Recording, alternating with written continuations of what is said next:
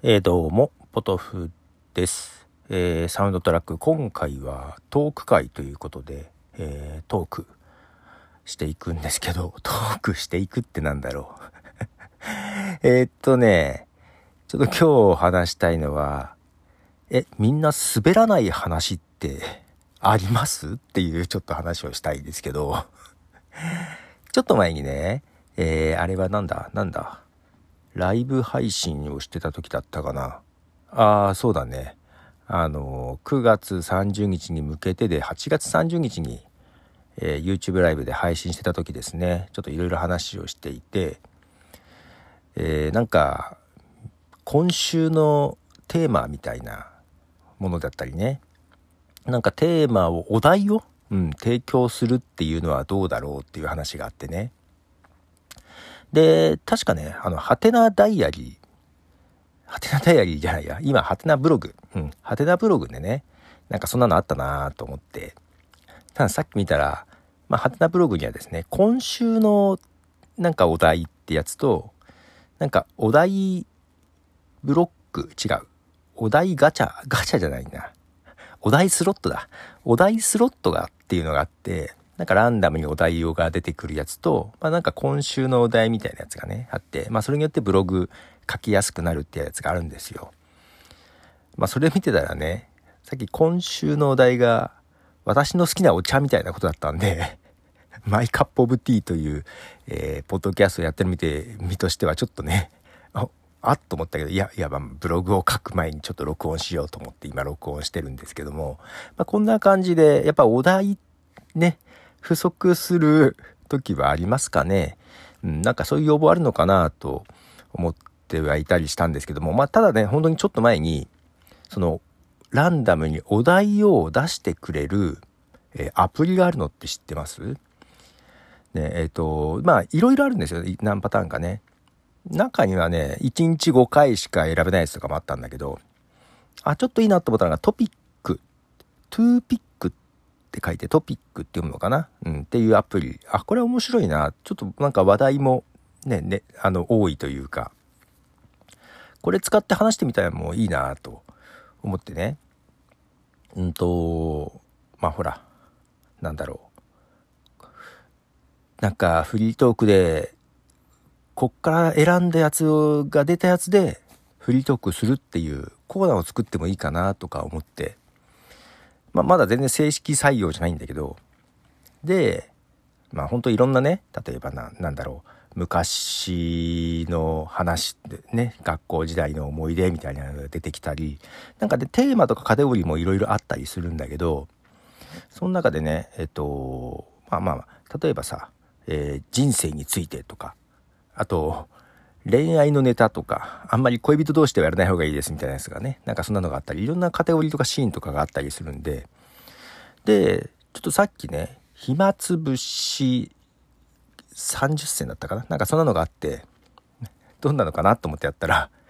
えっと、滑らない話って出てきてさ。まああれね、あの人気番組というか、えー、ひとし松本の滑らない話。まあその滑らない話、なんだろう。自分が期待してたのと違うと思って。なんかこういう話っていう、そうそうそう。なんかみんながスペースとかでやってるガムトークとかあるけど、ね。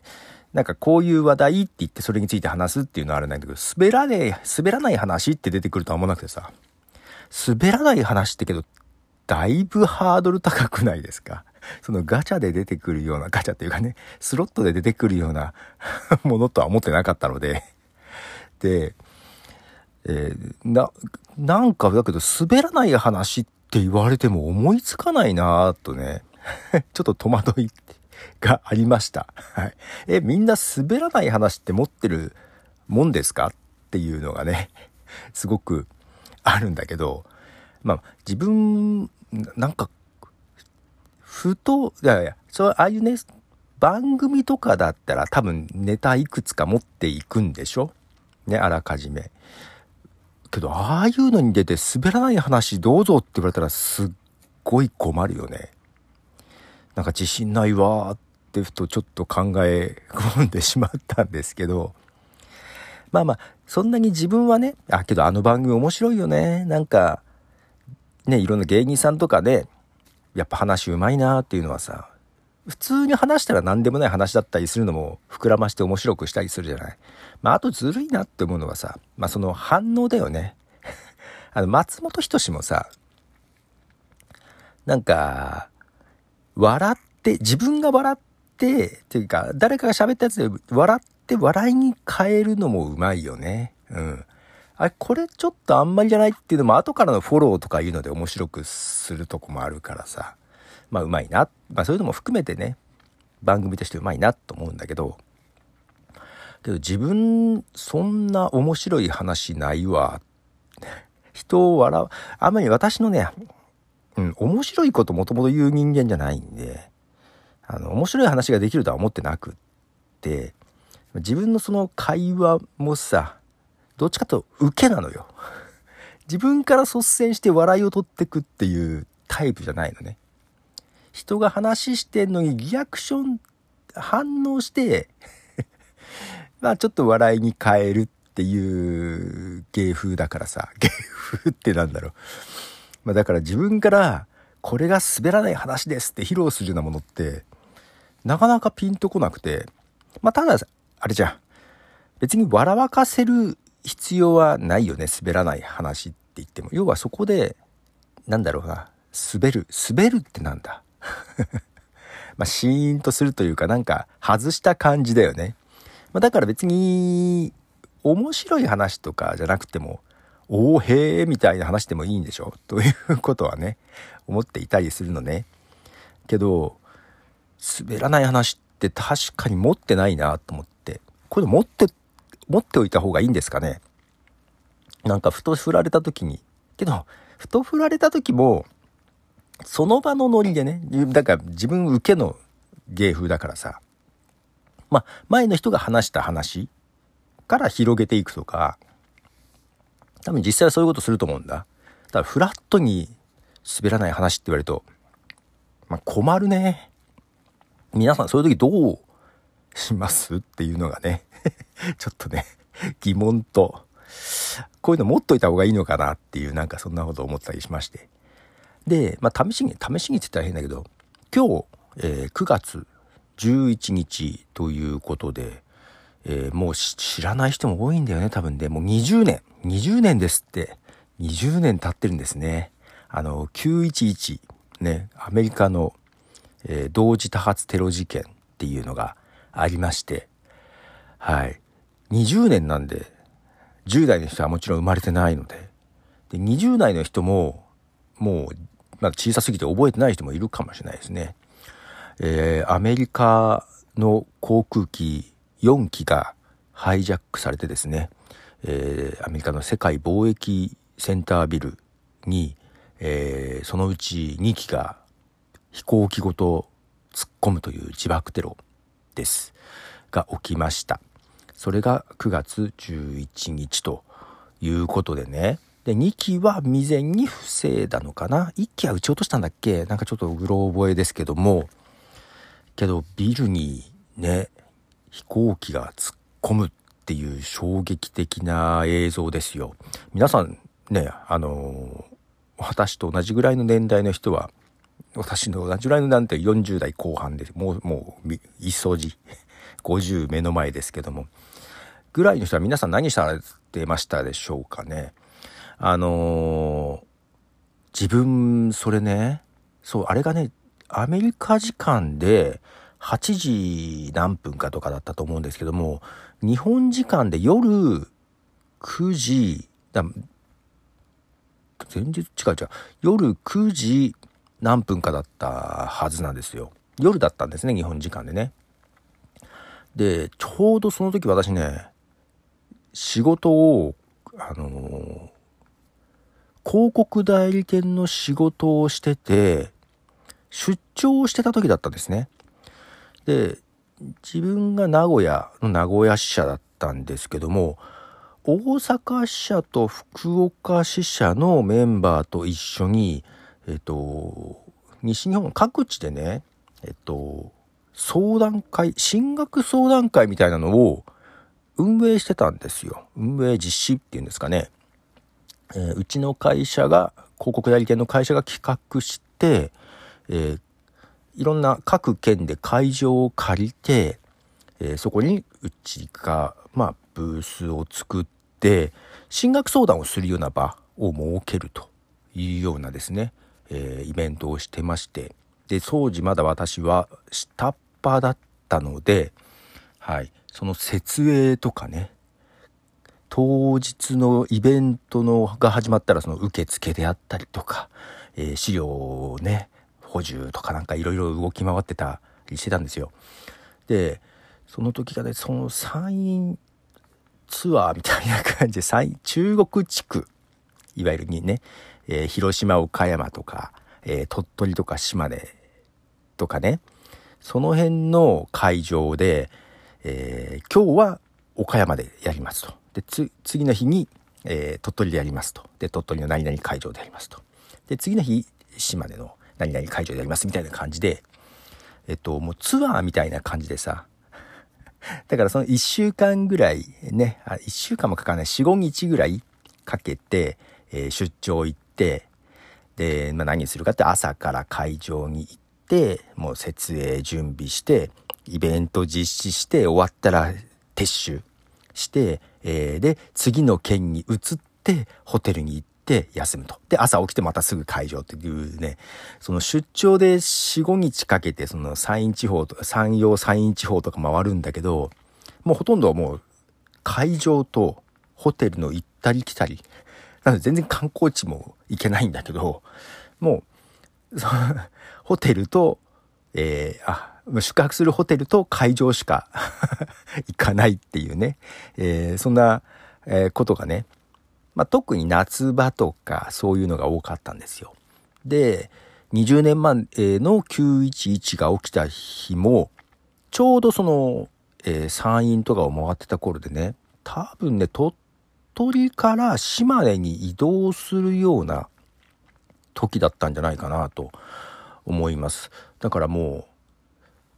前日どっかでね、ホテルで寝て、まあ起きて朝起きて、えー、会場でね、いろいろそう準備して、もう力仕事なんですよ。まあまあしんどくて 終わった頃にはぐったりなんですね。まあみんなで飯とか食って、うん、軽く打ち上げっぽいのって言っても、まあ翌日があるからさ、全部が終わったらちょっと打ち上げっぽいはするんだけどね。まあ翌日もあるからもうそんなに、ね、深い時間、まあ鳥で終わっ腹減ったなーって話をして、けど先に移動しようかみたいな話になってたんですね。で、夜9時過ぎでしょちょうど撤収が終わって移動しようかなっていう時、まあ移動用のバスを借りてね、でバスの中でそのニュースを見たわけですよ。で、テレビ、テレビだったと思う。テレビでビルに飛行機が突っ込んでる映像、これ何度も何度もやってて、それを見て、ピンとこなかったわけですよ。なんか映画の一シーンかな。本当に起こった話っていうのが、すんなり飲み込めずに、え、何があったの？え、あれ本物？飛行、え、ビルに？嘘マジで？っていうような感じ。けど、いやもうすぐ移動だからみたいな感じだから、あんまり詳しくも見れずに、その時もネットとかそんなに あれ、スマホはまだない？か。スマホがない時かもしれないですね。そのググって調べるとかいうのもね、できなくて、あれ何、何だったんだろうと思って。その映像を見たまま移動をして、で、その時がね、ちょうどね、まあ中にはバスでダーって移動する時もあるんだけど、やっぱ結構時間かかるのよ。確かね、飛行機に乗って移動したんですよ。国内線ね。うん、た、多分鳥取から島根だ移動だったと思う。なんか若干その辺うろ覚えなんだけど、で、その乗る前に、で調べることできないから、すごく断片的な情報しかなくって、あれ本当？と思って。で、その時に移動する時に飛行機使ったんだけど、国内線のね、すっごいちっちゃい飛行機でさ、多分ね、あの、乗るの初めてだったかな？うん。あの、なんだろう。すごい機内も小さくてさ、多分ね、あの、そこら辺で走ってるバスね、あの、市営バスとか、バスぐらいの大きさしかないの、中が。席数というかさ。で、その遠足に行く時のバス、なんか2列2列で並んでね、後ろだけちょっと横にあってってあるでしょなんかそれぐらいの大きさの飛行機で、まあ荷物は預けて飛行機乗って、やっぱお客さんも少なく、ほとんど貸し切り状態でうちの社員ばっかみたいな感じで乗って、え、これって飛ぶの？みたいな。あれ？これバス、バスみたいだよね？って。バスに跳ねつけただけな感じだよね。これ飛ぶの？と思ったら、まあ、まあ飛ぶんだけど、やっぱり大きくないから、安定もしてないのよ。まあ、大船に乗るとはよく言ったもんだね。大きな船もあんまり揺れないっていうじゃない。小さいからすんごい揺れるのね。すっごいガタガタ揺れるし、この、設備的なものもみんななんかチャッチく見えるわけよ。大きなジャンボジェット機みたいなのに比べたらさ。で、911の映像を見た後だからすっごい怖くてさ、あんまり飛行機で怖いって思ったことなかったんだけど、あの映像を見て、あれ本物？と思ってみんなで乗ったら、リアルにさ、確かに今ここでハイジャック起きたらどうしようもないよなと思って。なんかお客さんね、その、同時多発テロで巻き込まれたお客さんの身になっちゃってさ、え、ここで誰かが拳銃とか持って立ち上がって動くなって言われたら、え、これどうしたらいいんだろうってすっごい、なんか、ずっと揺れてる、ガタガタ揺れてる飛行機の中でさ、すごいずっとそれずっと考えててさ、すっごい不安だったのを覚えてるんですよ。まあもちろん落ちなかったし、ハイジャックも起きなかったんだけど、いやもうこれ落ち、ただでさえ落ちそうだし、こんな中でハイジャックとか、だってあれ、ね、アメリカの航空機も国内線のやつが乗っ取られたんでしょ？確かね。これぐらいなんだろうな、多分とか思いながら。すっごい不安のまま移動しました。で、まあ、911の情報もわかんなく、次の日とかも、え、新聞新聞みたいな感じで、もうそ、本当にネットとかないとそういう時代だったんですよ。その場ですぐわかんなくてね。で、テレビも見れなかったので もう新聞とかで次の日の、